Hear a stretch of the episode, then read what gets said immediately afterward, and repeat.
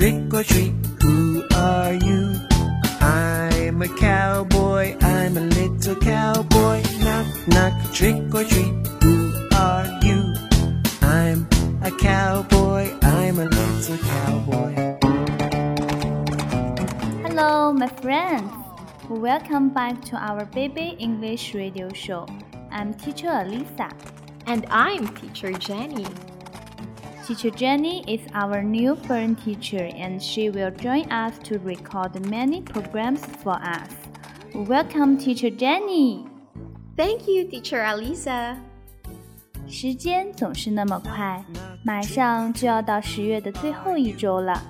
那在月底刚好就是国外的万圣节。Yeah, it's Halloween. Kids like that. 是的，他们会在节日当天得到很多的巧克力。 或者是糖果，而且还不用为自己的不好行为而担心。Yes, that's trick or treat。这里是英语秀场，我们都爱说英语。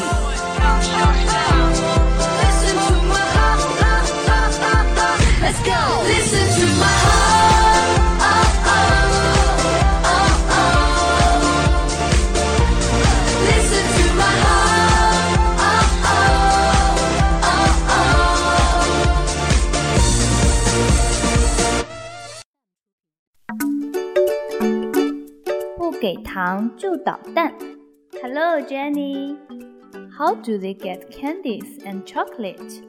Yeah, that's a good question, teacher Alisa.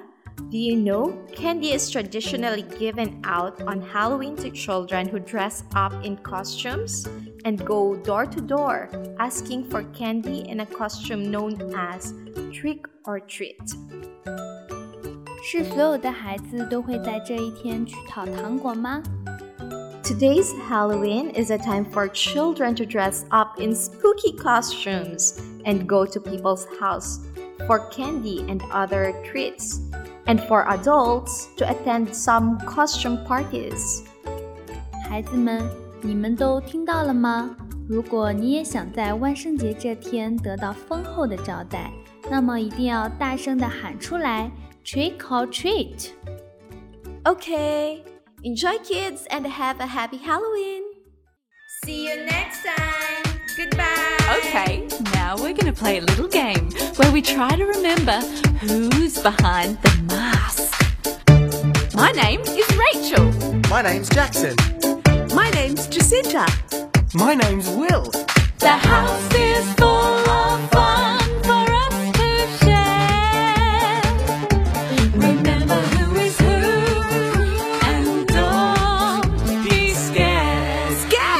scared. I'm not scared. Who are you? Do you have to ask? Who are you? How party dance. And remember, I'm Rachel. This is Jackson. My name's Jacinta. And remember, I'm Will. Let's dance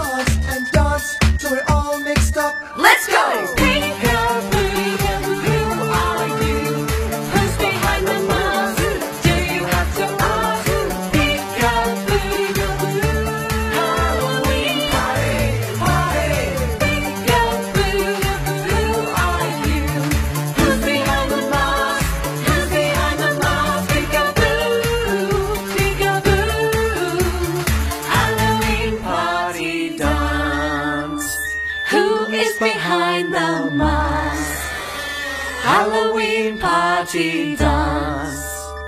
Who is behind the mask? Halloween party dance. Who is behind the mask?